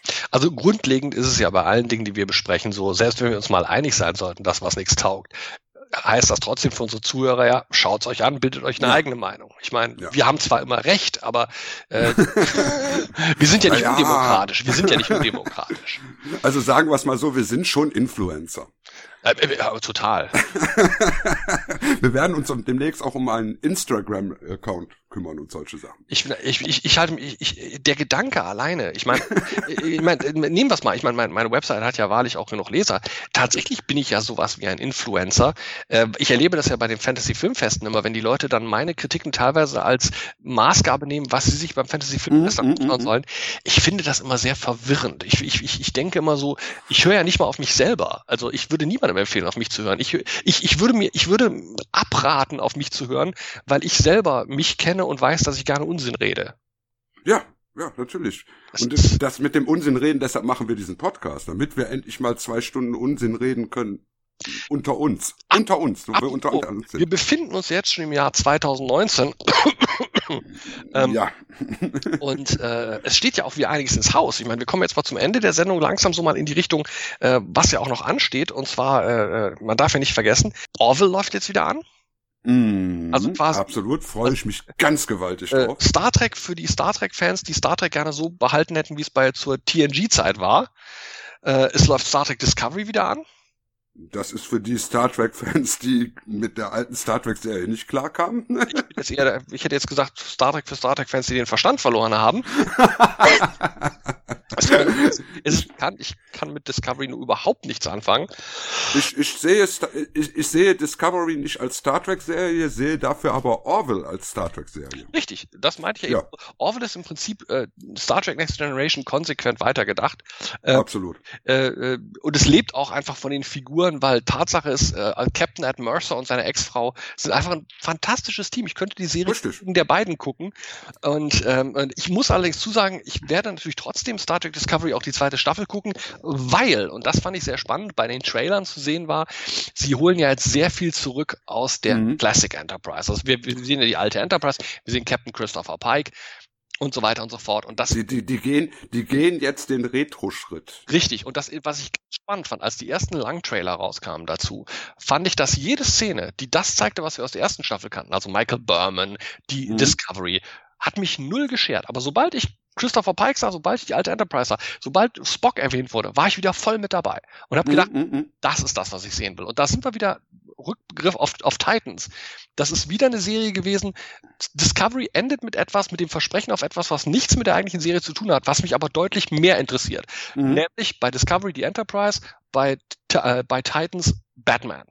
Mhm, mhm, mhm, und, und, und, und ich bin gespannt, ob sie die Eier haben, in der zweiten Staffel bei Discovery zu sagen, okay, das mit der Discovery, das hat nicht so gut funktioniert, wir drehen das jetzt alles massiv in Richtung Enterprise, oder ob das letzten Endes auf zwei, drei Folgen verteilt wird, dann ist doch wieder alles Discovery und Berman und so weiter. Weil wir hatten ja in der ersten Season schon das Ding mit dem Paralleluniversum, was am Anfang eine super gute Idee war. In der, in der ersten Folge, wo dieses Paralleluniversum auftauchte, fand ich das gar nicht so schlecht. Nur, was haben sie daraus gemacht? Nichts. Wir haben es total kaputt erzählt. Also ja, ich, eben. Ich, ich, fand, ist es noch nie, ist das Paralleluniversum, das Spiegeluniversum so so missbraucht worden, um mhm. Schwächen mhm. der eigentlichen Dramaturgie äh, auszugleichen. Und dann hast du dann ein schwules Pärchen als äh, eine der Hauptcharaktere und die reißt du auseinander. Merkst dann plötzlich, oh, das war ein dummer Fehler, den einen umzubringen, also taucht er jetzt als Geist wieder auf und wird jetzt in der zweiten Season wieder da sein. Das ist alles völlig Hanebüchen. Ich finde es vor allem deswegen traurig, weil ich bin ja einer der wenigen tatsächlichen Fans der Serie Enterprise gewesen, mit Scott Bakula Mhm. als Captain. Und da Mhm. haben sie ja in der letzten Staffel auch äh, einige Folgen gemacht, die im Spiegeluniversum spielen. Und die waren so toll. Und die, und die haben die auch, die haben den kompletten Vorspann ja neu gemacht und alles. Und das ist so toll erzählt gewesen. Und ich bin dann immer so traurig, wenn ich denke, ich höre jetzt immer die Leute sagen, "Ja, ich finde Discovery gut und äh, Enterprise war doch total langweilig. Und ich möchte so wie am Ende von Jay und Silent Bob Strikes Back, ich möchte mir deren Adressen ausdrucken, äh, zu denen hinfahren und sagen, hast du gesagt, Discovery sei gut und Enterprise war schwach? Ja, patz, und dann hau ich. ich besuche die alle einzeln nacheinander. Oder wie im Anderen durch die Galaxis, wo dieser eine, äh, der eine Typ durchs Weltall reist, Äh, nur um die jedes Leute Wesen beleidigt. in alphabetischer, Be- in alphabetischer Reihenfolge alle Wesen des Universums zu beleidigen. Das ist eine hervorragende Idee gewesen. Aber Douglas Adams, Das, ne? scha das Douglas schaffe ich übrigens mit diesem Podcast auch noch, je- jede Person im Universum zu beleidigen. Auch das schaffen wir, das schaffen wir. Also da mache ich mir gar keine Sorgen. Ähm, wo du sagtest gerade 2019, ne? Wir haben ja auch 2019 ein ganz tolles Jubiläum, ne? Haben wir? 20 Jahre Star Wars Verbrechen. Oh Gott, oh Gott, jetzt fängst du wieder mit dieser Remaster-Scheiße an, oder? Ja klar. Remastering. Also ich liebe es ja. Heiß und innig, ne? Also nur für die Leute, die sich jetzt nicht klar sind, wovon wir gerade spezifisch reden. Also äh, das Remastering begann ja mit Star, äh, mit Star Wars, wo dann die Originaltrilogie in den 90er nochmal ins Kino gebracht wurde mit, in, ich schreibe das jetzt in große Anführungsstrichen, mit verbesserten Spezialeffekten. ähm, wobei ich generell sagen muss, ich, ich bin da nicht dogmatisch. Also ich finde in der Tat, dass viele der Sequenzen, gerade die Weltraumaufnahmen, tatsächlich besser sind. Explosionen, es sind keine Traveling-Match-Shots mehr zu sehen und so. Das finde ich prima. Diese ganzen künstlich reingedengelten, die, gehen mir unheimlich auf die Nüsse. Ähm, ja, eben. Also ich sag mal, ich sag mal hier Moss Eisley, ne? Also das, die, Das die ist- Szenen in Moss Eisley sind furchtbar. Aber, aber man muss natürlich ganz klar sagen, das hat ja dann erst, erst durch, durch HD-Fernsehen, durch HD-Abtastungen ja einen ganz neuen Schub bekommen, dass man dann zum Beispiel die Classic Star Trek-Serie abgetastet hat und festgestellt hat, oh weia, man kann zwar das alte Filmmaterial wunderbar abtasten mit Kirk und Spock, aber sobald du die Spezialeffekte zeigst, Mhm. die ja damals ein Dutzend Mal analog durch einen optischen Printer gejagt wurden, die sehen einfach hoch abgetastet scheiße aus. Also machen wir Richtig. die mal. Da fand ich, machte das Sinn. Next Generation genauso. Next Generation, wenn du das, wenn du das das erste Mal in HD siehst, das sieht phänomenal aus. Und dann sagten sie auch, ja, aber wir haben die Spezialeffekte damals in geringer Auflösung gerendert. Mhm. Das muss dann nochmal höherwertig gemacht werden. Habe ich Nur ich sag mal, da kann ich es ja verstehen. Aber bei Star Wars, der einen Oscar bekommen hat für die besten Sp- Spezialeffekte. Hinzugehen und alle Spezialeffekte zu überarbeiten nach 20 Jahren, das geht nicht. Ja gut, kann man aber vielleicht einfach sagen, äh, und ich habe es ja auch gehasst, ich habe es ja gerade gesagt, aber kann Mhm. man auch vielleicht sagen, die 90er waren diese Ära, wo der, wo im Prinzip der große Umschwung von den analogen auf die digitalen Trickeffekte gemacht wurde, wo auch Ja. viele, viele Dinge, die etwas neu gemacht haben, einfach auch mit einer vielleicht naiven Begeisterung gesehen wurden. In, Im Prinzip von, wir waren jung und brauchten das Geld. Also heute weiß man, dass viele dieser Dinge, die in den 90ern gemacht wurden, äh, wo man im Nachhinein denkt, ja, war jetzt nicht so dolle. Aber es war halt, sag ich mal, die Übergangsphase. Es war die Geburt einer neuen technischen Ära. Ja, ja, das ist alles George Lucas Schuld. Also war, ja, und ich finde diese Ära, aber- ich finde diese Ära aber nicht schlecht. Ich glaube nur, und das ist vielleicht was, was wichtig ist, ähm, was ich George Lucas nicht vor, ich werfe ihm nicht die Special Editions vor. Was ich ihm vorwerfe ist, als er die Special Editions rausgebracht hatte, die alten Editions nicht mehr verfügbar zu machen. Mhm, Also dieses richtig. bewusste, dieses bewusste Vorenthalten der Originalversionen fand ich echt Dreck, weil man hat dann, man hat den Leuten die Möglichkeit zu lassen, ihr könnt euch die neuen Versionen ansehen oder die alten, aber zu sagen, nee, nee, die alten schmeiße ich jetzt ins, ins Archiv und die kriegt ihr erstmal 15 Jahre nicht mehr zu sehen. Und vor allen Dingen, es gibt ja diese äh, berühmten Despecialized Editions. Das sind ja Fan-Edits, wo die von allen möglichen Sources Material genommen haben und diese äh, Verschlimmbesserungen alle wieder rausgenommen haben. Ähm, die sehen richtig toll aus. Die zeigen, dass das möglich wäre, die in einer guten Qualität zu Ja, natürlich ist, ist das möglich, aber Fakt ist, es geht ja nur letzten Endes darum, dass er dann wieder irgendwann, indem er die alten Versionen nochmal abtastet, nochmal Geld machen will. Es geht Mhm. ja, und das ist ja für mich gerade, ich glaube, diese Special Editions fingen noch mit was ganz anderem an. Die fingen an mit diesem absurden, ständig neue Ultimate Versions zu machen. Also Mhm. wie viele verschiedene Ultimate DVD-Packs und Director's Cuts gibt's mittlerweile von verschiedenen Filmen, ob das jetzt Blade Runner ist, ob das ob das die Star Wars-Filme sind. Und dass du an irgendeinem Punkt sagst, es kann doch nicht sein, dass ich bei einem Film mir überlegen muss, welche der 20 Versionen will ich sehen. Das ist doch nicht das Prinzip Film. Das Prinzip Film ist, dass es einen Film gibt. Mhm. Und den will ich in guter Bild- und Tonqualität sehen. Ich, ich habe selber tatsächlich fünf verschiedene Blade Runners hier stehen. Eben, das ist doch totaler Bullshit. Es tut mir leid. Natürlich. Äh, Und, und, und deswegen, und, das, nee, und vor allem, man muss ja auch ganz klar sagen, ein Film ist ja in seiner Schnittfassung auch eine, eine Aussage eines gesamten Teams, so wollten wir am Schluss den Film haben. Wenn du fünf verschiedene Schnittfassungen hast, dann sagst du doch, ja, Moment mal, aber wessen, wessen Fassung sehe ich da jetzt eigentlich? Also, ist, ist dann bei Blade Runner eine, eine Fassung, die vom besoffenen Ridley Scott, eine die vom nüchternen Ridley Scott, eine die von Ridley Scott, als er 35 war, eine die von Ridley Scott, als er 70 wurde. Das ist doch Quatsch. Ein Film ist ein Film. Ein Film ist nicht eine, eine, eine, eine beliebige Menge an Variationen. Richtig. Da tue ich mich wirklich schwer mit. Und jetzt geht's ja noch weiter. Jetzt ist ja, äh, da- dabei, wir sind ja auf das Thema gekommen diese Woche, als wir darüber sprachen, über einen ganz banalen Aufhänger, nämlich dass äh, die von vielen unserer Zuhörer wahrscheinlich völlig unbekannte Serie Star Hunter Mhm. von Anfang der 2000er, die wurde jetzt gereduxed, also die das heißt Star Hunter Redux. Ähm, jetzt muss man dazu als Kontext kurz sagen, es gab zwei Staffeln, a 22 Episoden. Die erste Staffel wurde äh, mit deutscher Beteiligung gemacht und auch mit deutschen Spezialeffekten der Firma Das Werk in, in München und mit Michael Paré in der Hauptrolle. Und in die, für die zweite Staffel, da haben sie dann eine andere Effektfirma genommen, haben eine andere Hauptfigur genommen. Also das, die beiden Staffeln passten optisch wie inhaltlich nicht wirklich gut zusammen. Und jetzt sind die Macher auf die Idee gekommen, sie haben mit neuen, mit teilweise neuer CGI, mit teilweise nachgedrehten Szenen versucht, diese 44 Folgen zu einem Package zu kombinieren Mhm. haben dabei auch die Spezialeffekte aneinander angepasst und so. Und ich meine, der Punkt ist, das kann man machen. Bei einer Serie wie Star Hunter ist es vielleicht auch vernünftig, gerade weil die Staffeln so unterschiedlich waren, zu sagen, wir gestalten das etwas homogener. Aber das Problem ist natürlich hauptsächlich, niemanden schert Star Hunter. Ich kenne, Absolut. ich habe noch bei keinem Track-Stammtisch jemanden gefunden, der gesagt hat, Mensch, erinnerst du dich noch an Star Hunter? Du findest Leute, die sagen, Mensch, erinnerst du dich noch an Lex oder, oder Ja. erinnerst du dich noch an Andromeda? Also auch Serien, die ich jetzt persönlich für eher obskur halte. Aber Star Hunter, ich kenne kein Star Hunter-Fandom. Nee, nee, also du, du hast mir auch mit diesem Mail, mit dieser Mail hast du mir die auch das erste Mal seit 20 Jahren wieder ins Bewusstsein gebracht. Ich kannte die gar nicht mehr. Ich hatte die so weit rausgedrängt. Ich hatte die damals gesehen, ich glaube zehn Folgen oder sowas habe ich durchgehalten, äh, aber die war komplett raus. Also Die war auch ultra dröge, das war ja, war, Ja. Das, das war ja wirklich auf Valium, also es ging überhaupt nicht. Und interessant, interessant fand ich halt, dass die jetzt aber eben geremastert wurde und ich bin da natürlich als alter Babylon 5 Fan und für die Ne? Zuhörer, die Ne? das nicht wissen, ich habe über Babylon 5 ja sogar ein Buch geschrieben, ich war bei den Dreharbeiten in Amerika dabei, ich bin einer der großen Fiver der ersten Stunde. Und sowas zu sehen und zu denken, ja klar, aber Babylon 5 Remake, darf, äh, remastern, dafür haben sie kein Geld.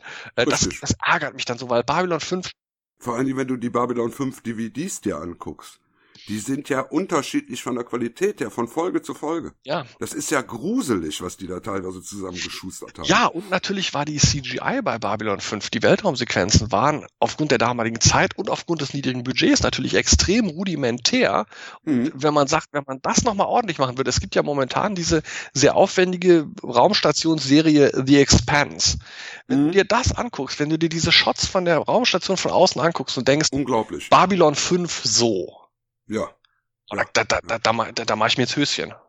Also ich meine, die brauchen, die brauchen in den Realszenen brauchen die gar nicht viel zu machen. Die sind ja in HD gedreht. Ja. Ne? Nur jedes Mal, sobald im Hintergrund ein Sternenfeld ist, wird die Bildqualität 50 Prozent schlechter. Richtig. Und da glaube ich aber eben auf der anderen Seite wieder, und da sind wir ja wieder bei deinem Ärger über die Star Wars Special Editions, ähm, kann man natürlich auch wieder Teufelsadvokat spielen und sagen, auf der anderen Seite, Babylon 5 ist das, was es war. Und als das, was es war, ist es richtig, ist es Kult und ähm, sollte man die Dinge nicht als Kind seiner Zeit genauso belassen. Also sagen wir es mal so, ich gucke gerade Babylon 5 wieder mal zum, ich sag mal, fünften, sechsten, siebten Mal oder so komplett. Und ja, am Anfang hast du immer wieder Schwierigkeiten mit der Bildqualität. Dass du sagst, oh Gott, oh Gott, oh Gott, wie sieht das aus? Aber dann packt dich die Serie wieder so dermaßen, dass du wieder vollkommen drin bist. Ja, und deswegen glaube ich eben halt auch, vielleicht sollte man das akzeptieren, dass das so wie es ist, gut und richtig war. Und dass eben für neue Spezialeffekte gibt es neue Serien. So Mhm, wie nach ein paar Jahre nach Babylon 5 dann Farscape kam, was ich gerne gesehen habe, wie dann das Battlestar Galactica Remake kam, was ich gerne gesehen habe. Mhm. Ähm, wie ich, ich bin ja jetzt einer der wenigen Fans und ich freue mich auch, dass, dass dieses Jahr eine neue Staffel kommen soll. Ich bin ja einer der wenigen wirklichen Fans des Lost in Space Remakes. Ähm, Habe ich mich noch nicht getraut. also ich bin richtig begeistert. Ja, ich, die meisten Fans, die ich, die, die das gucken oder die meisten Leute, die es gucken und es nicht gut finden, äh, es ist halt eine Familienserie. Man darf sich, Ja, ja, man muss sich darauf einlassen. Das sind, da geht's auch um die Kinder und da geht's um die Freundschaft von dem Jungen mit dem Roboter, wie in der alten Mhm. Serie auch. Ähm, für, ich sag mal für erwachsene Fans, die wollen halt mehr männliche Action vielleicht auch drin haben und so. Aber ich fand das außergewöhnlich gut gemacht, außerordentlich packend erzählt und äh, also ich, ich freue mich da richtig auf eine zweite Staffel. Und dann ist eben sag- und dann sage ich eben, dann sind die guten Spezialeffekte, die man heute machen kann, für diese Sorte Serien. Muss man Ja, vielleicht ich- auch, ich- muss man vielleicht auch loslassen können. Ja. Du, das ist, ne, wir alten Männer sind in der Lage loszulassen bei sowas. Ja, nicht Wir alle, sind nicht so retro. nicht alle. Ich habe manchmal das Gefühl, gerade aber auf Facebook, bei den Diskussionen, die ich da mit Leuten führe, dass, dass, weißt du, was das Schlimmste ist? Das Schlimmste ist ja, dass unheimlich viele Leute aus meiner Altersklasse auf Facebook so reden, wie früher unsere Eltern über uns geredet haben. Die reden, die, die reden dann das, was die jungen Leute heute in Anführungsstrichen gucken. Dann, ah, da ist doch alles Scheiß, unser Zeug war doch viel besser. Neulich habe ich mich mit jemandem gestritten auf Facebook, der der Meinung war, äh, weil der, äh, warte mal, um welchen Film ging es jetzt? Äh, Mortal Engines von Peter Jackson. Der ist ja ziemlich Mhm. gefloppt. Und ich muss sagen, ich fand schon die Trailer furchtbar. Also äh, mich interessiert der überhaupt nicht. Aber der Punkt ist, der meinte dann, nein, nein, er würde sich den auf jeden Fall angucken. Er hatte ihn also noch nicht gesehen. Er würde ihn sich auf jeden Fall angucken, weil, weil der im Kino gefloppt ist, sei der sicherlich sehr gut. Denn das heutige Kinopublikum habe ja keine Ahnung und deswegen sei das ja quasi schon ein Zeichen, dass der Film was taugt. Und du denkst, Alter, da, das ist so, das ist so falsch, dass nicht mal das Gegenteil richtig ist. Es gibt gute Science-Fiction-Filme, die sind erfolgreich, und es gibt schlechte Science-Fiction-Filme, die sind erfolgreich. Nennen wir einfach mal Interstellar und Transformers. Es gibt gute Science-Fiction-Filme, die sind erfolglos und schlechte Science-Fiction-Filme, die sind erfolglos. Auch da kann ich beliebige Beispiele nennen. Zu behaupten, weil ein Film erfolglos ist, ist er bestimmt gut, weil das Publikum heute so doof ist. Nee. Also Nee, da, nee, nee, das- das ist die Scheiße, die uns Star Wars-Fans und Star Trek-Fans in den Ende der 70er, Anfang der 80er mal gesagt Mhm. wurde. Weißt du, von den ganzen Leuten, die wiederum die Generation davor waren und sagten, dieses ganze Star Trek, das ist ja nur noch, Star Wars ist ja nur noch Peng Peng, das ist alles dummes Zeug. Äh, Und ich finde es schlimm, wenn ich heute Leute auf Facebook sehe, wo ich denke, wow, die reden genau so, wie unsere Elterngeneration damals geredet hat. Die sind, die sind nicht so wie wir durchgehend Geeks geblieben, Ja. ja. sondern die sind zwischendurch erwachsen geworden. Ja, und, und sie haben eine. Sache, finde ich, auch nicht verstanden, was ganz wichtig ist, ist, ähm, auch viele dieser Filme sind nicht für uns mehr gemacht. Das ist für eine Generation gemacht. Die sind mit ganz anderen Medien aufgewachsen. Und wenn denen das gefällt, bitte dann lasst es ihnen doch. Ich muss denen doch nicht reinreden. Fakt ist zum Beispiel, ich finde die Transformers-Filme scheiße. Die einzige Konsequenz davon ist nicht, dass ich auf Facebook rumhänge und schreie, wie scheiße die Transformers-Filme sind. Die einzige ich guck sie mir nicht ich an. guck sie mir nicht an, ganz Ja. genau. Ich spare mir den ganzen Scheiß. Ich brauche das nicht. Ich weiß, dass ich das Und dann maße ich mir aber auch kein Urteil darüber an, sondern sage einfach, das ist nicht meine Sorte Film, das gucke ich nicht, da habe ich kein Interesse dran. Und wenn, wenn jemand sich das anguckt, sagt, es toll, wunderbar. Ich habe die ersten drei Transformer-Filme tatsächlich gesehen und zwar habe ich die immer beim Bügeln geguckt. Dafür sind die super. Ich habe die mal als Pressevorführung gesehen, ich fand sie unsäglich, aber auch da wieder, das ist genauso, weißt du, wenn ich die, wenn ich mir die, die, die, diese Fast and the Furious Filme, die geben mir überhaupt nichts. Ähm, ich, die sind als Actionfilme sicherlich nicht hohler als die Bond-Filme vor 40 Jahren.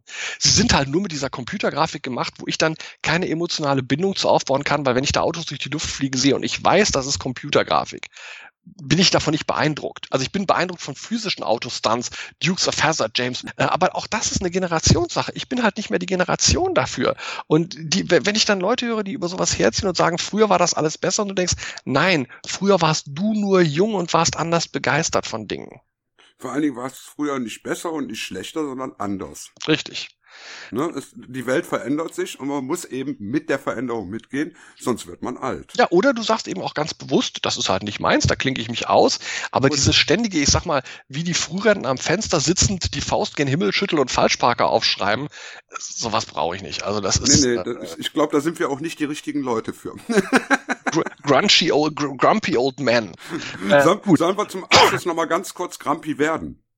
Ähm, ja, du redest, jetzt, muss, du redest jetzt vom Man in Black International Trailer, oder? ja, ja, ich rede vom Man in Black International Trailer. Denn die Man in Black kriegen ja jetzt nochmal eine Fortsetzung, nachdem die dritte ja tatsächlich gut war, was ich ja nie erwartet hätte nach der zweiten. Ja, wobei man natürlich die Frage stellen muss, äh, äh, also ich finde es jetzt schon gruselig, weil wir gerade davon sprachen, dass wir jetzt schon wieder eine Generation weiter sind. Also die Man in Black Filme, die für mich ja immer neue, moderne Filme waren, Mhm. sind jetzt wieder so veraltet, dass sie jetzt schon wieder ein Reboot kriegen. Weißt du, wenn du von, von Ghostbusters redest, das war früher 80er. Das nach 40 Jahren zu rebooten, kann ich verstehen. Aber bei Man in Black denke ich immer, wieso, die sind doch noch gar nicht so weit. Die könnten doch einfach einen ganz normalen vierten Teil machen. Die Franchise, ich verstehe es nicht. Doch, die müssen das machen. Weil in Man in Black sind ja zu wenig Frauen drin gewesen und jetzt haben wir eben eine Frau als Man in Black. Ich meine, ich, äh, ich meine, es ist ja sehr offensichtlich zu sagen, dass also Man in Black, where does it say that it has to be men? Well, it says there in the title. Aber lustiger finde ich ja auch äh, Man in Black. Es ist ja auch kein Schwarzer mehr dabei, ne? Gell? Also, äh, also, aber gut. Also, Ich, nein, ich, das- muss aber das- primär, ich muss aber primär sagen, ich habe damit kein Problem, ehrlich, weil es mir schlicht egal ist, ob das Man in Black heißt, Trans Ja. Persons in Black, Queer People in Black, ist mir völlig wurscht. Letzten Endes zählt, der Film taugt. Zurzeit haben wir aber tatsächlich eine Girlsploitation-Welle. Richtig. Also ich, ich, ich habe neulich, ich, ich war neulich entgeistert, als ich hörte, sie wollen jetzt 21 Jump Street als Frauen. äh, Holy shit! Ich meine 21 Jump Street? Vor allen Dingen bei diesen ganzen Girl-Filmen, bei Ghostbusters, bei äh, äh, hier Oceans 8 war das? Eight, ja. Oder, oder jetzt eben auch hier bei Man in Black. Als Regisseur haben sie immer Männer. Nicht immer, aber oft. Aber das ist eine interessante Frage, ist noch eine ganz andere. Die interessante Frage ist ja auch, ich verstehe nicht, wo das die Sache der Frau voranbringen soll, wenn man ihnen alte Männer-Franchises übergibt. Weil ehrlich, ehrlich wäre nicht der Punkt, dass man sagt, man findet spannende, starke Frauen-Franchises, statt zu sagen, ihr könnt die Dinger, die mit Männern nicht mehr funktionieren, könnt ihr haben. Ja, Ähm, genau. Das ist doch, das ist doch wie abgelegte Kleidung. Es ist doch, ich finde das unheimlich herablassend zu sagen, okay, ihr könnt Ghostbusters haben, warte mal, 21 Jump Street wollen wir auch nicht mehr, könnt ihr auch haben. Äh, Mhm. Das ist doch totaler Quatsch. Ja, natürlich. Und das ist eben das, das, das, was im Moment so die Welle ist. Und äh, ich, ich sag mal, wir wir können ja froh sein, dass wir keine neue Blaxploitation-Welle durch Black Panther gekriegt haben. Ja, also wobei ich, ich fand ja, dass Black Panther zumindest noch halbwegs funktionierte ähm, äh, und ich War ein toller Film. ich hätte auch aber nichts gegen eine Blaxploitation-Welle persönlich gesagt. Also ich bin ja, Nein. Ähm, äh, aber das grundlegende Problem ist ja immer auch bei Black Panther. Äh, Black Panther machte zumindest eine Sache richtig: Sie haben nicht einfach einen normalen Superheldenfilm genommen und einfach die Hauptfigur schwarz gemacht. Es wurde ja auch auf schwarze Kultur, schwarze Politik Bezug genommen. Das fand ich in Ordnung. Aber ich glaube halt, du musst dich immer fragen, inwieweit das dauerhaft trägt. Also inwieweit du sagst, inwieweit, ich sag mal ganz blöd gesagt, inwieweit weltweit ein weißes Publikum Interesse an sowas hat. Weil übertrieben gesagt, in Amerika sind diese ganzen Themen, die in Black Panther angesprochen werden, natürlich sehr relevant. Aber schon für Europäer und dann noch, noch viel mehr für Osteuropäer oder Asiaten ist dieses ganze politische Gedöns da drin komplett unwichtig. Ja, aber die Asiaten, die Asiaten haben ja jetzt die Superheldenfilme generell übernommen, also. Ja, aber die, aber die, die, die haben keine Sklavenvergangenheit, mit der sie sich auseinandersetzen Mhm. müssten wir ja auch nicht in dem Sinne. Und ich, ich denke, da wird's ganz schwierig und ganz schnell dünn. Und ich denke, das, also wenn du anfängst, teure Sachen für so geringe Zielgruppen zu machen.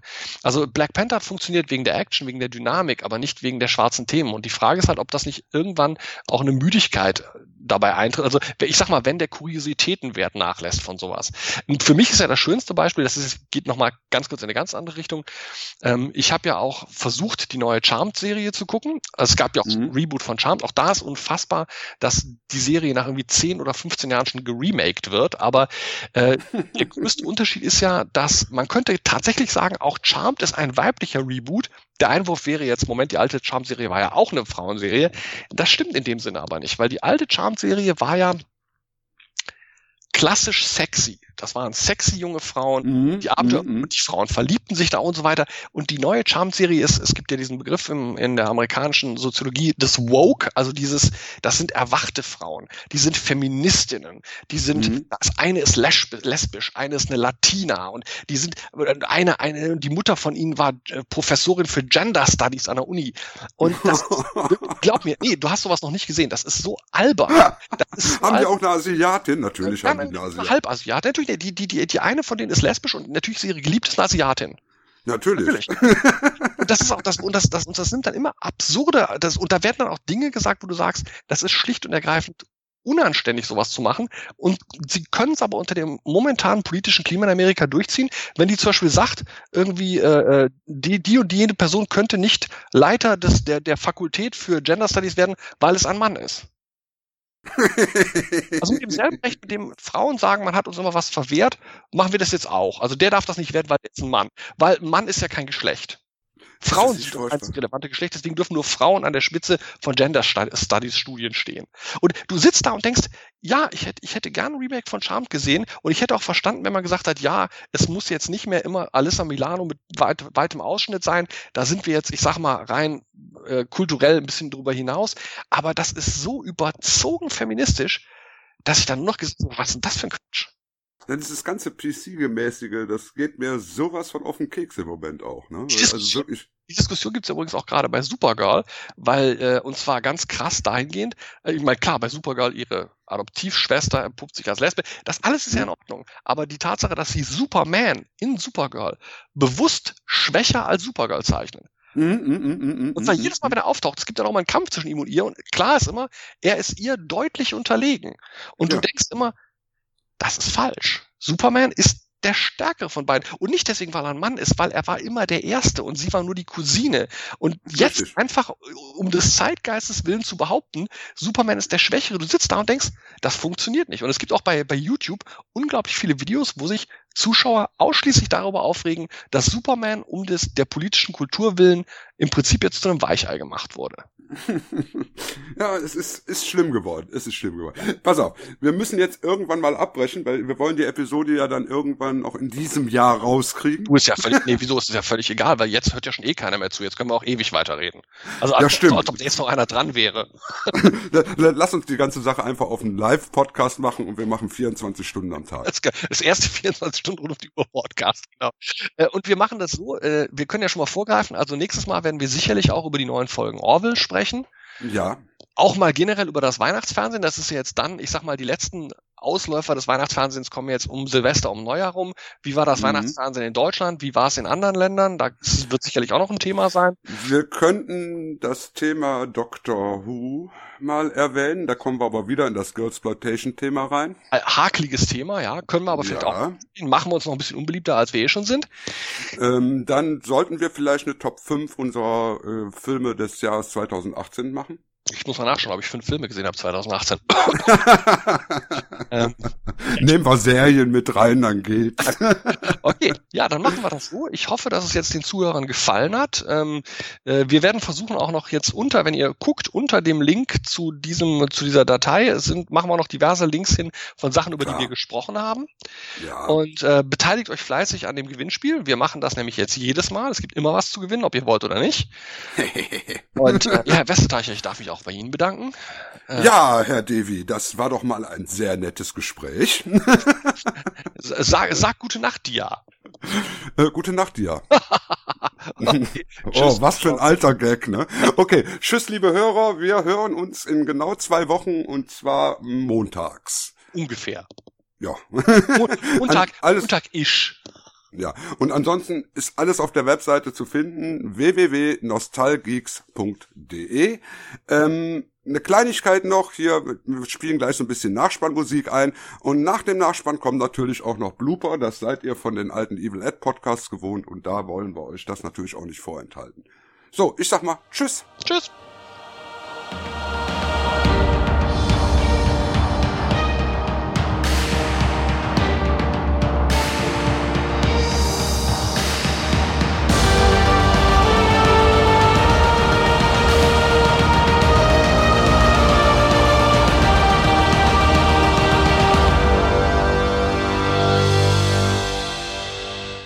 Dann haben wir also das mit der Verlosung jetzt auch durch. Ähm, jetzt reden jetzt wir nochmal von zwei Sachen, die jetzt, wir aktuell gesehen haben. Nee, jetzt gehe ich pinkeln. Sonst pinkel ich mir hier auf den Schreibtischstuhl. Das, das schreiben wir aber noch raus, oder? Okay, ich Wir können das Pinkeln doch drin lassen. ich, ich, ich Überbrückungsmusik. Überbrückungsmusik. Kleine Pause, gleich geht's weiter. Überbrückungsmusik. Überbrückungsmusik. Überbrückungsmusik. Kleine Pause, gleich geht's weiter. Überbrückungsmusik. Ach, was bin ich froh, dass ich noch keine Prostata-Probleme habe.